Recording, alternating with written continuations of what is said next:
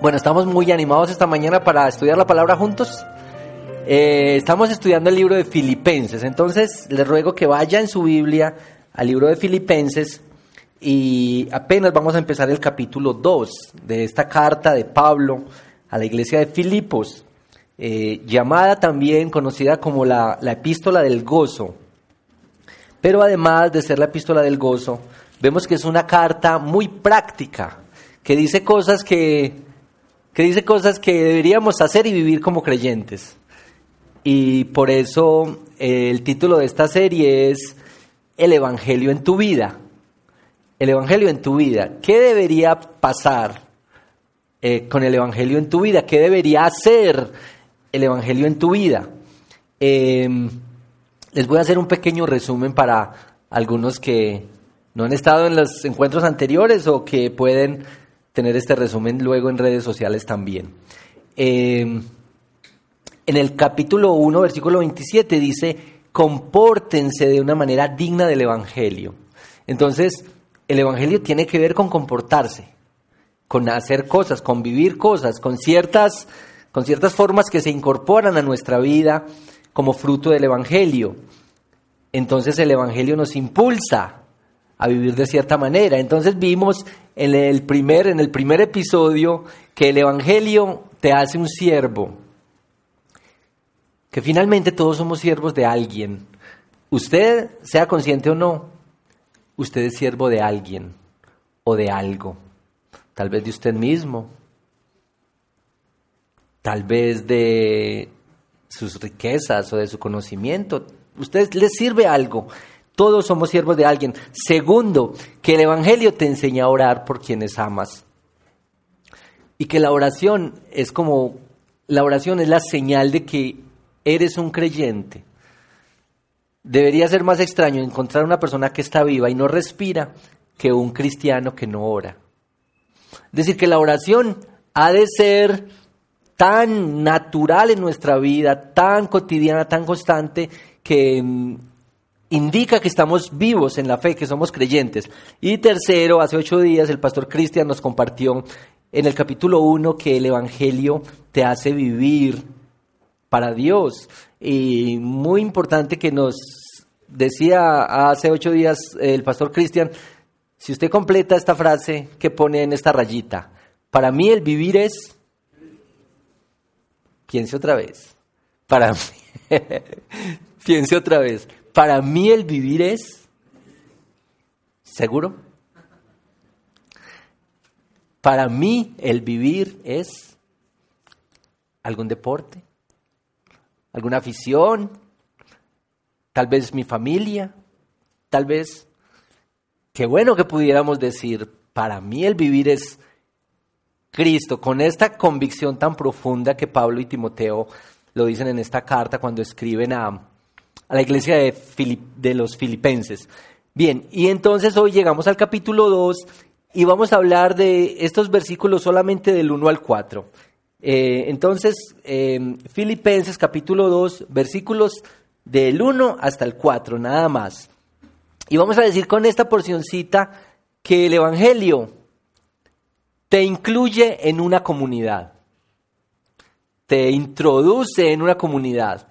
Vamos a ver algunas cosas sobre estos asuntos de comunidad ahí en la, en la, en esta porcioncita pequeña. Entonces, eh, acompáñenme por favor en esta lectura, Filipenses capítulo 2, versículos 1 hasta el 4.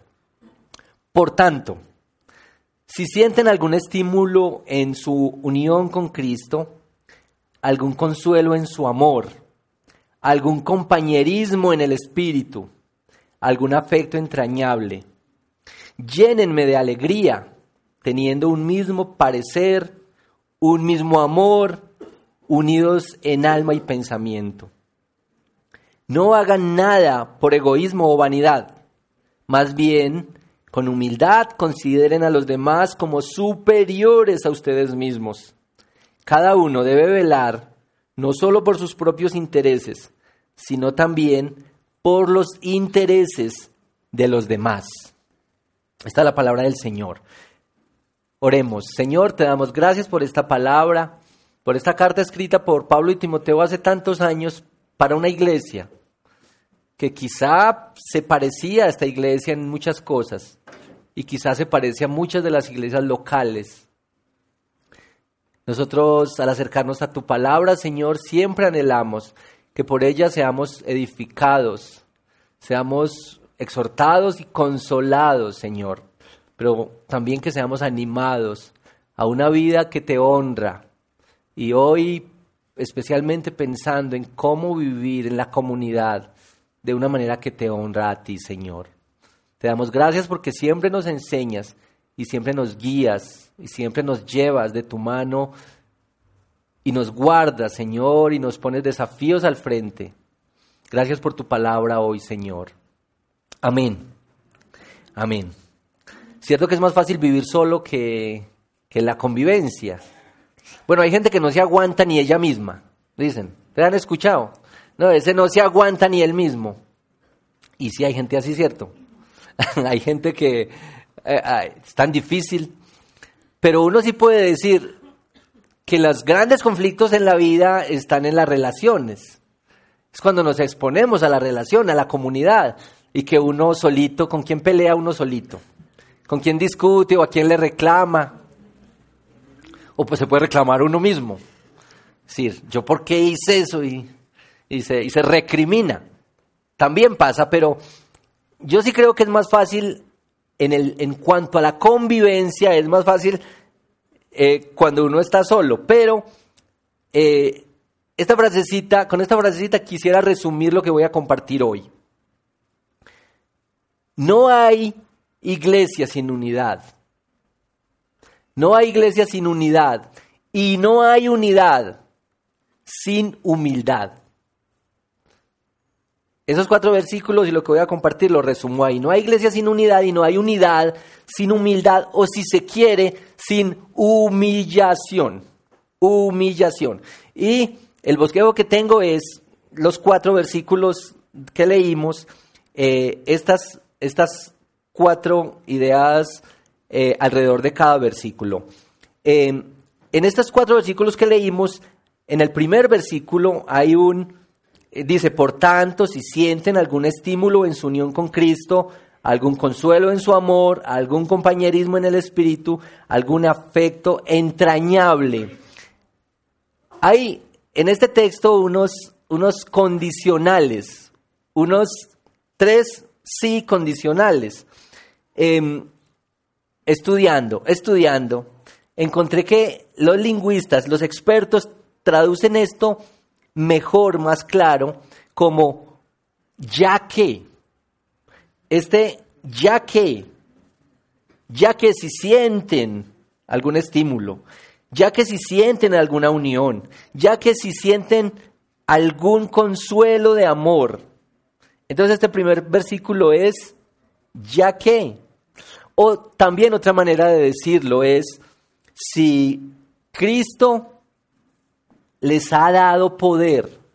Entonces, capítulo 1, vemos todo lo que Cristo está haciendo, cómo está transformando, eh, vivir es Cristo, y aquí el capítulo 2 arranca diciendo esto, si Cristo les ha dado poder, entonces ahora van a enfrentar esto que les voy a decir enseguida. Mire, es que todo parte de lo que Él ya ha hecho, de la obra que Él ya ha hecho. Eh, como que si decimos que Dios ha puesto las condiciones internas para que nosotros exterioricemos algo.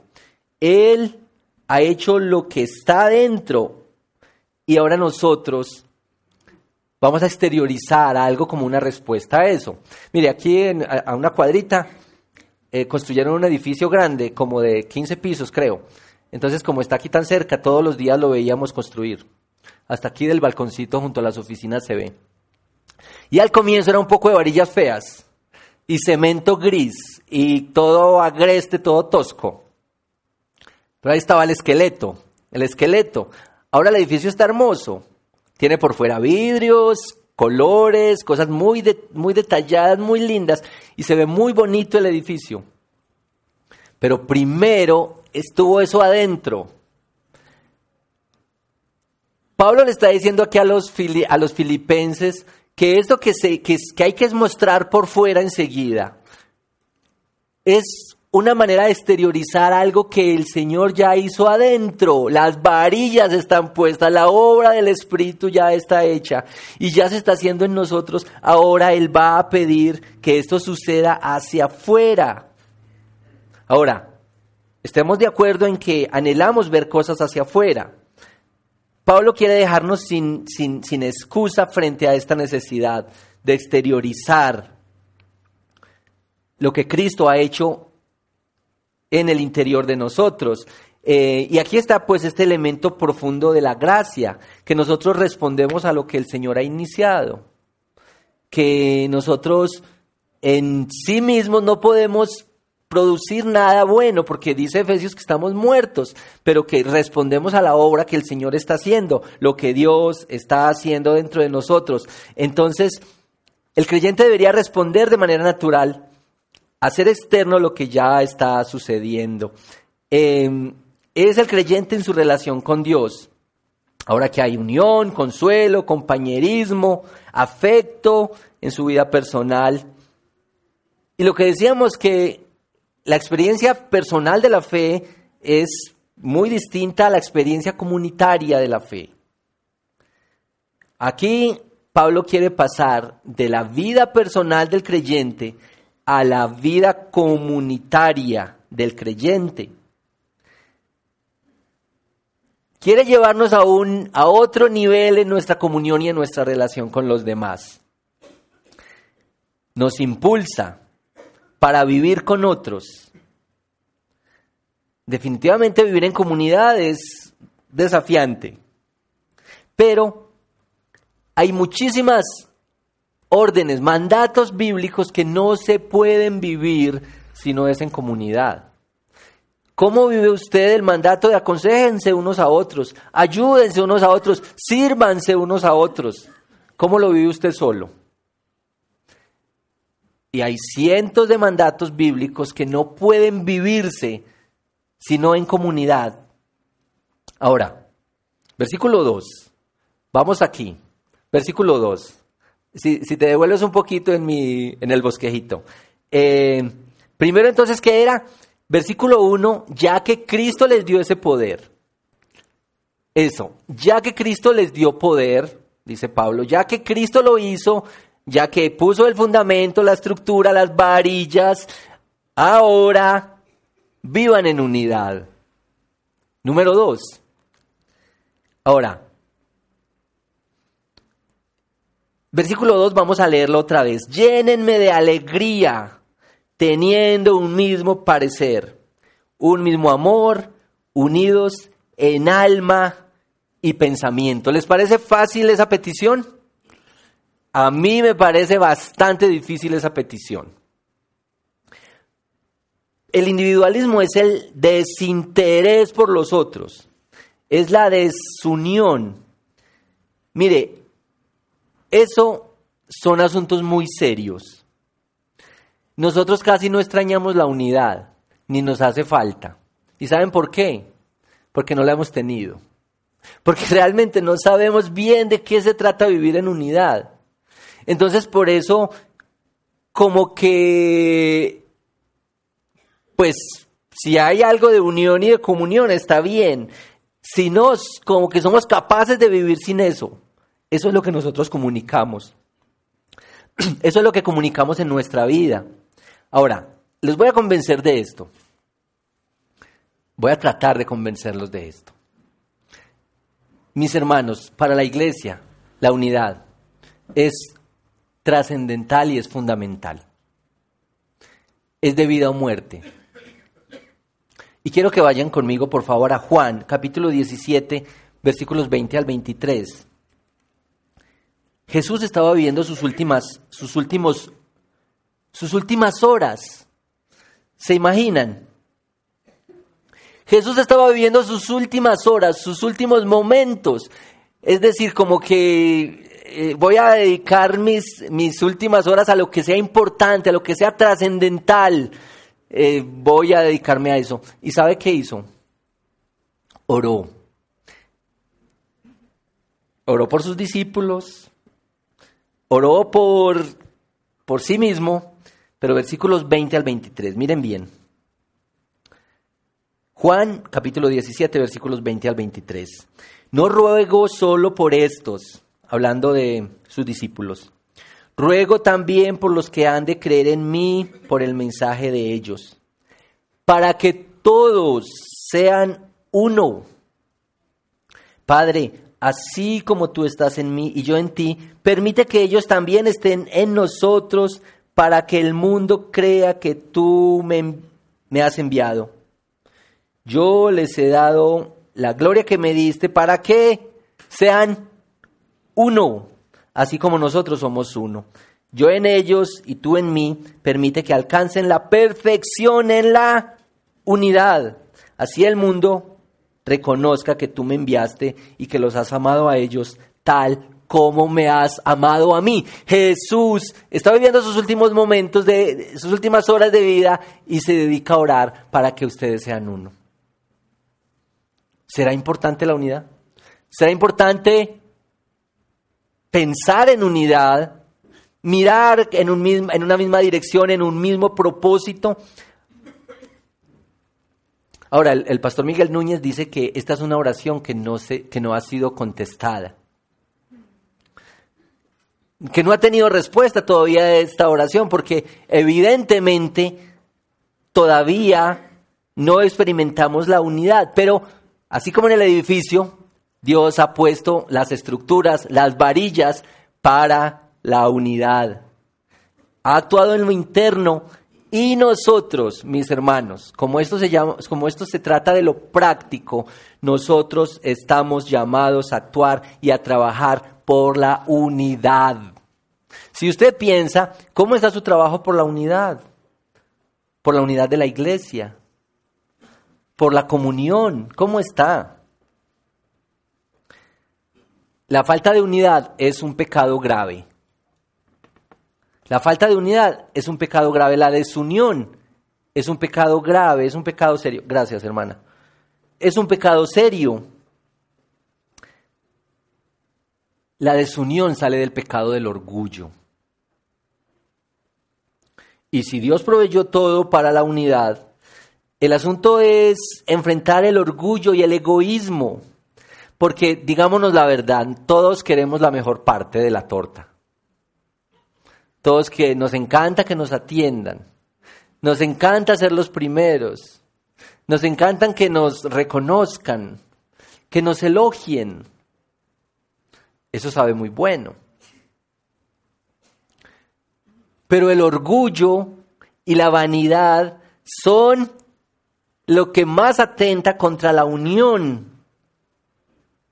Ahora, recuerden que aquí está escribiendo Pablo y Timoteo. Y Pablo y Timoteo tienen una conducta que nos dan autoridad, que, ellos tienen la autoridad moral para mostrarnos, para animar a la iglesia hacia la unidad y el servicio. En el versículo 1 del capítulo 1 ellos saludaron como, como dijimos, siervos de Cristo. Y esto no fue solo por decirlo, como dicen un saludo a la bandera. No fue así. Pablo y Timoteo vivían como siervos de Cristo. Y ya explicamos que siervos de Cristo tenía que ver con ser esclavos. Y los esclavos eran propiedad de alguien, no tenían derecho propio, no tenían derecho sobre su cuerpo, sobre sus bienes, mm, sobre su tiempo. Los esclavos eran propiedad de alguien. Y con esa mentalidad vivían Pablo y Timoteo. Y Pablo y Timoteo están pidiendo a la iglesia de, los filipenses y a la iglesia para nosotros hoy algo que ellos estaban viviendo, algo que ellos estaban experimentando. Ellos estaban pidiendo algo que habían dado. Yo creo que ellos oraban como San Agustín. Dame lo que me pides y pídeme lo que quieras. Y lo que pedían era amor y humildad para servir. Poder para servir y no para servirse a sí mismo. Y creo que Pablo y Timoteo nos dan un buen ejemplo de lo que, de lo que es pedir a Dios poder y autoridad para servirle a los demás. Número tres, después de vivir en, en unidad, entonces este llamado es eviten el egoísmo o si se quiere, eviten el orgullo. Mire, Pablo está allí escribiendo esa carta. Pablo está escribiendo esa carta para los filipenses y ese Pablo que está escribiendo la que se llamaría la epístola del gozo, escrita desde una prisión, eh, se confiesa que algo le falta, que está triste porque algo no está andando bien en esa iglesia que era la primera iglesia que le había eh, plantado. Y su tristeza es porque había dos señoras peleando allá seguramente había más problemas, pero en Filipenses se, destaca la discordia entre dos señoras que se llamaban Evodía y Sintique. El pastor hace tres semanas dijo que probablemente estaban peleando por cuál nombre era más bonito. Pero el apóstol del gozo escucha de estas divisiones en la iglesia. Y aquí les dice en este versículo 3, no hagan nada. Versículo 3, no hagan nada por egoísmo o vanidad, más bien con humildad consideren a los demás como superiores a ustedes mismos. Considerar a los demás como superiores a uno mismo. Ahora, el orgullo, y esto lo, cité hace 15 días, esta cita de C.S. Lewis que dice que el orgullo es el completo estado de antidios, antidios en la mente. Porque el pecado del orgullo no es el pecado de tener, de poseer o de saber, sino que el pecado del orgullo es el tener, poseer o saber más que, más que. Es decir, el pecado del orgullo es el pecado de la comparación. Y también decíamos que mientras más logra ver un orgullo en el otro, más lo tiene adentro. Como que una especie de competencia. El orgullo es el pecado, el gran pecado, dice C.S. Lewis, es el gran pecado. Recuerden que Satanás era un ángel y, y resultó en Satanás por el orgullo. Ahora, nosotros menospreciamos mucho ese pecado, decimos, ah, hasta, nos, hasta nos enorgullecemos de ser orgullosos. ¿Cierto? Decimos, ay, el orgullo, ay, no, así arrastrado, no, así. Y entonces hasta, hasta es un pecado que, dignidad ser orgulloso. El gran pecado, el gran pecado. Miren pues, consideren a los demás como superiores. Ahora, no es, no es que, el médico considera al otro que es un ingeniero como que sabe más. No, no es en esa, no es en esa dimensión. Es considera a los demás en su actitud, en su servicio, en su amor. Trate de ver las virtudes y las bondades más del otro que las suyas, porque como se trata de competencia, nosotros siempre queremos sobresalir. De hecho, que cuando uno critica a alguien, cuando habla de otras personas, lo que uno está diciendo es, yo no soy así. Y Pablo está contrarrestando el orgullo en la iglesia por medio de vean a los demás como superiores a ustedes mismos. Casi que hay que decir frente al hermano, frente a lo que está viviendo, lo que le está pasando y decir, mira, yo, yo soy peor. En mi mente yo he pecado peor que ese hermano. Yo he hecho las cosas peor, yo me he equivocado peor, yo he hablado peor. Y trata de ver tu corazón antes de señalar y de juzgar y de criticar a los otros. Nuestro problema es con el orgullo y el individualismo. Como que en el barco que se, va, que se está hundiendo, que van 50 personas, Solo hay, solo hay 25 salvavidas. Y el barco se está hundiendo y solo hay 25 salvavidas y estamos a cada uno tratando de agarrar el suyo. Y peleamos para agarrar nuestros salvavidas para asegurarnos que, que sí, que yo sí puedo, que yo soy capaz y que yo voy a avanzar. Que yo voy a sobrevivir. La angustia por salvarnos, como que esta es una sensación en el caminar, como que tengo que luchar para, para, para lograrlo, para alcanzarlo, para que me vean, para obtener lo que, lo que le da sentido a mi vida. El, pastor Miguel Núñez, eh, predicando este texto, dijo, contó una, una historia de una iglesia en Dallas, Texas, que una iglesia grande, muy, muy impresionante, la iglesia se dividió. Entonces fueron ante el juez para... Eh, eh, se dividió en dos grupos, la iglesia se dividió en dos grupos y estaban discutiendo y peleando por el local, por la sede de la iglesia. Y ustedes saben que en Estados Unidos estas iglesias son impresionantes los, locales. Entonces el juez les dijo, hagan un tribunal dentro de la iglesia, hagan un tribunal eclesial para decidir quién se queda con el, con el local. Y bueno, hicieron el tribunal y una de las partes se quedó con la, con la sede. Pero los periodistas empezaron a investigar y cómo fue que esa iglesia se dividió, qué fue lo que pasó. Y empezaron a buscar y fueron hilando, hilando cosas. Y al final descubrieron que todo había empezado por un picnic en el que a un hermano le habían dado más grande el jamón que a otro.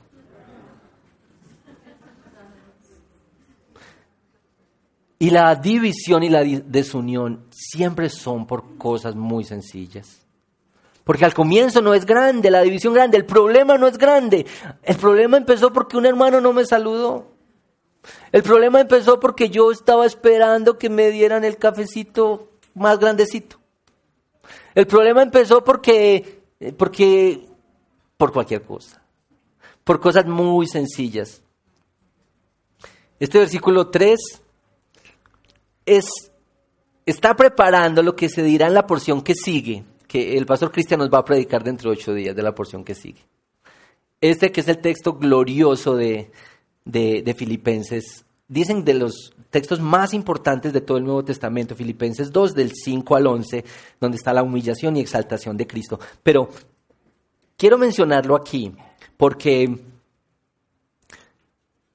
porque Pablo quiere pone esta porcioncita sobre la unión y la iglesia antes de hablar de Cristo y de la humillación y exaltación para decir, antes, antes de la, de la gloria, antes de la cosa grande, inmensa y poderosa es la humillación. Y también es así para nosotros. Mire, miren estas citas. El temor del Señor es corrección y sabiduría y la humildad. La humildad precede a la honra dice Proverbios 15:33. Y el texto que leímos esta mañana en el Salmo 137, Él levanta del polvo al pobre y saca del muladar al necesitado. También dice, carguen mi yugo y aprendan de mí que soy manso, apacible y humilde de corazón y encontrarán descanso para su alma, porque mi yugo es suave y mi carga es liviana. Eso es Mateo 11, 29, 30. Aprendan de mí que soy manso y humilde, dice el Señor. ¿Y nosotros de dónde aprendemos? ¿Usted de dónde aprende? ¿A quién le aprende usted? ¿A sus amigos? ¿A los vecinos? A Netflix. Netflix es muy, muy famoso en esta plataforma. Le aprendemos a mucha gente. Y el Señor dice, aprendan de mí que soy manso y humilde. Mire, primera de Pedro, humíllense bajo la poderosa mano de Dios para que Él los exalte a su debido tiempo.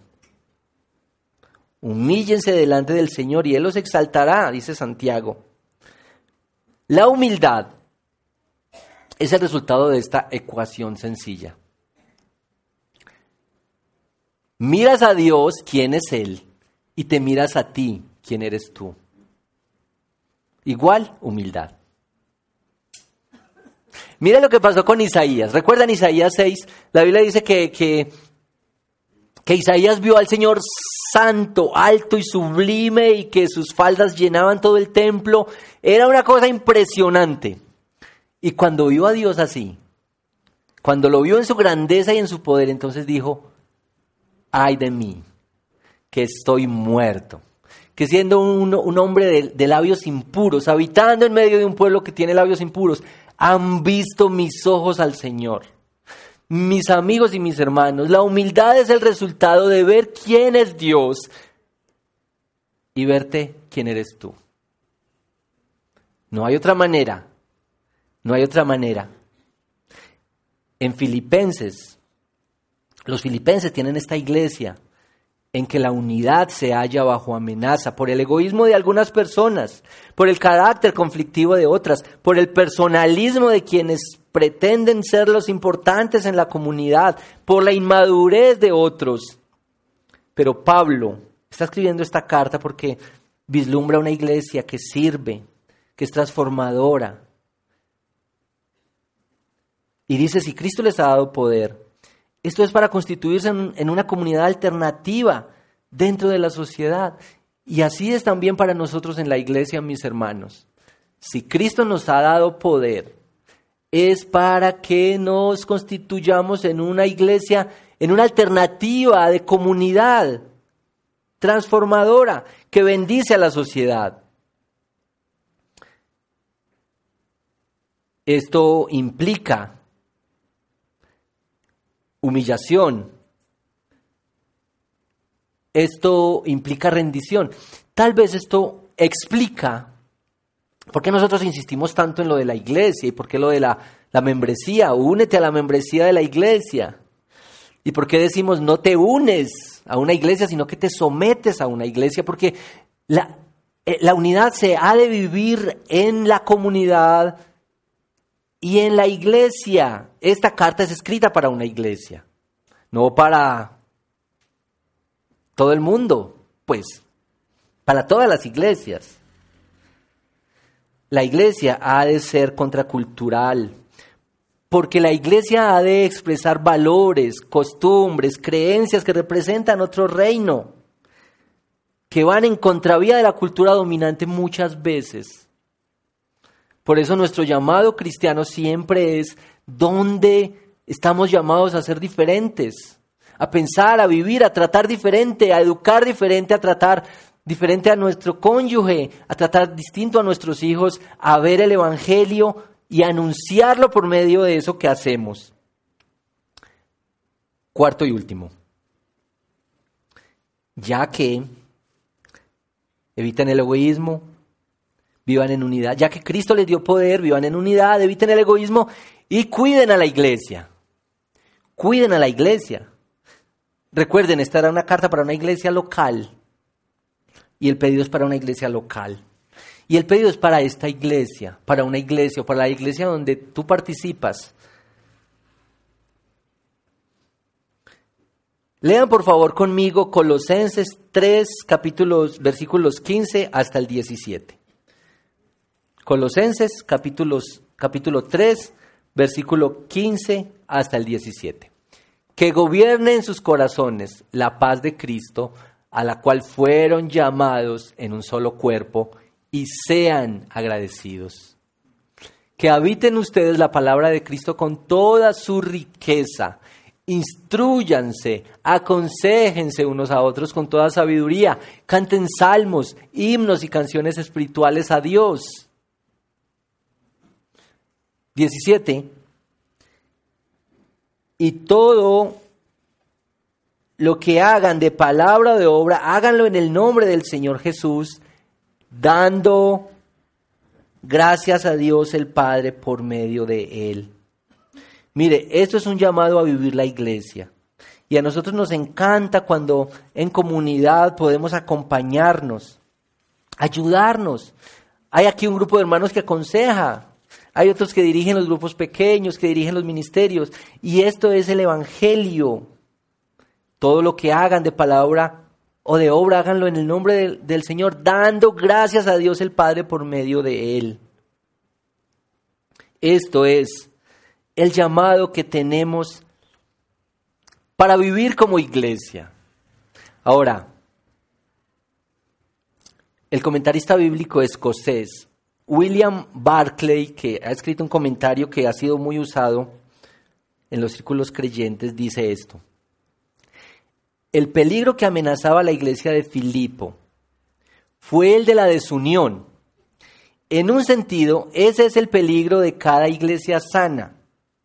es cuando la gente tiene pasión, cuando sus creencias son realmente importantes, cuando ellas están más propensas a pararse una contra la otra. Mientras mayor es el entusiasmo, hay más posibilidades de que choquen la una contra la otra. Es contra ese peligro que Pablo quiere salvaguardar a sus amigos. El peligro de la desunión es el peligro de cualquier iglesia sana.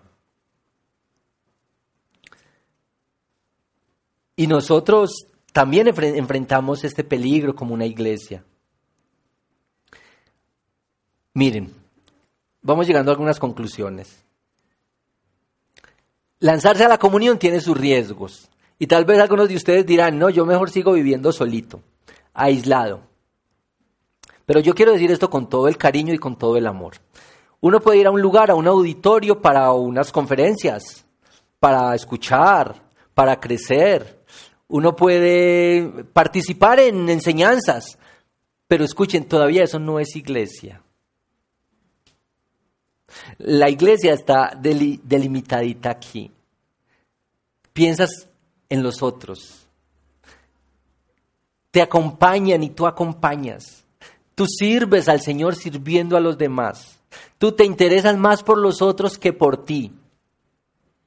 Tú declaras la guerra al orgullo en tu corazón. Y se va tejiendo lo que es iglesia. Pero eso es un riesgo que vale la pena correr o no. Porque miren que uno casi nunca tiene problemas con los familiares que nunca ve. ¿Sí o no? Es con el familiar que está por lejos, que usted lo ve en diciembre, que viene a visitarlo, usted casi no tiene problemas, ¿o sí? No, no, es el riesgo de la comunión, es el riesgo de la comunidad, el que está conmigo, su forma distinta, sus gustos distintos, su manera que yo tengo que aprender a vivir en comunidad. El riesgo de la comunidad es un riesgo que hay que correr.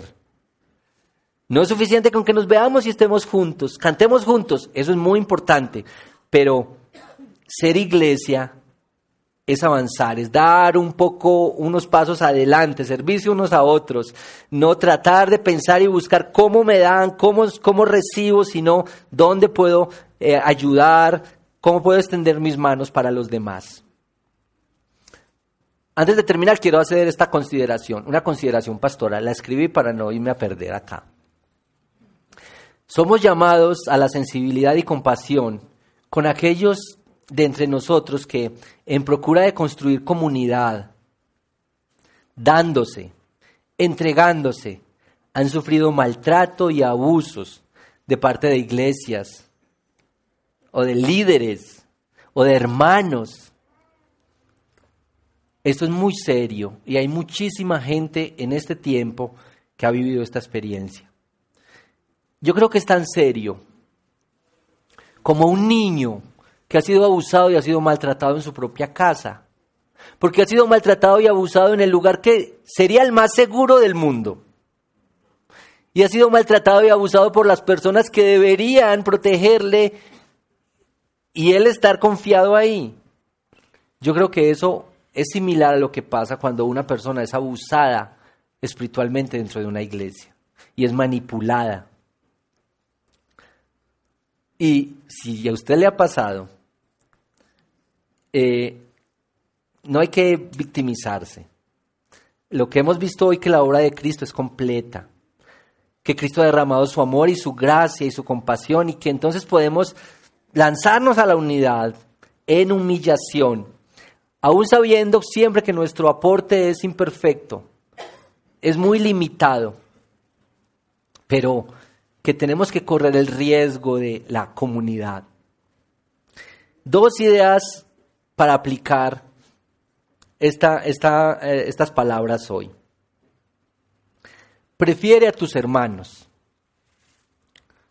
Ahí está. Prefiéranse unos a otros. Ayúdense unos a otros. Tal vez este, en, este, en esta temporadita para salir y compartir. Prefiéranse. Prefiere a tus hermanos. Prefiere invitar a un hermano de la iglesia para Tal vez algún hermano que está solo en esta temporada que viene y no sé, prefiere a tus hermanos, prefiere a la iglesia. Esta es la familia para servirles. Si tienes algo que puedes hacer, que aprendiste, que, que, es una ayuda, que tus manos ayudan para algo, prefiere servir a los hermanos de la iglesia. Si tienes un puesto de trabajo, prefiérelo para un hermano. Y si eres un hermano que recibe ese puesto de trabajo, sé responsable. Y sirve con todo el amor y con todo el gozo ahí. Prefiere a tus hermanos para los consejos, para hablar, para que te ayuden, para pasar tiempo, para celebrar la Navidad. Prefiere a los hermanos y a las hermanas hasta para casarse. Eso también. Segunda aplicación práctica de este sermón. Considera a las personas que sirven y que te sirven en la iglesia. En la iglesia hay cerca de 15 ministerios y hay otro tanto de ministerios de hermanos de la iglesia que están hacia afuera, ministerios que nosotros llamamos para eclesiales.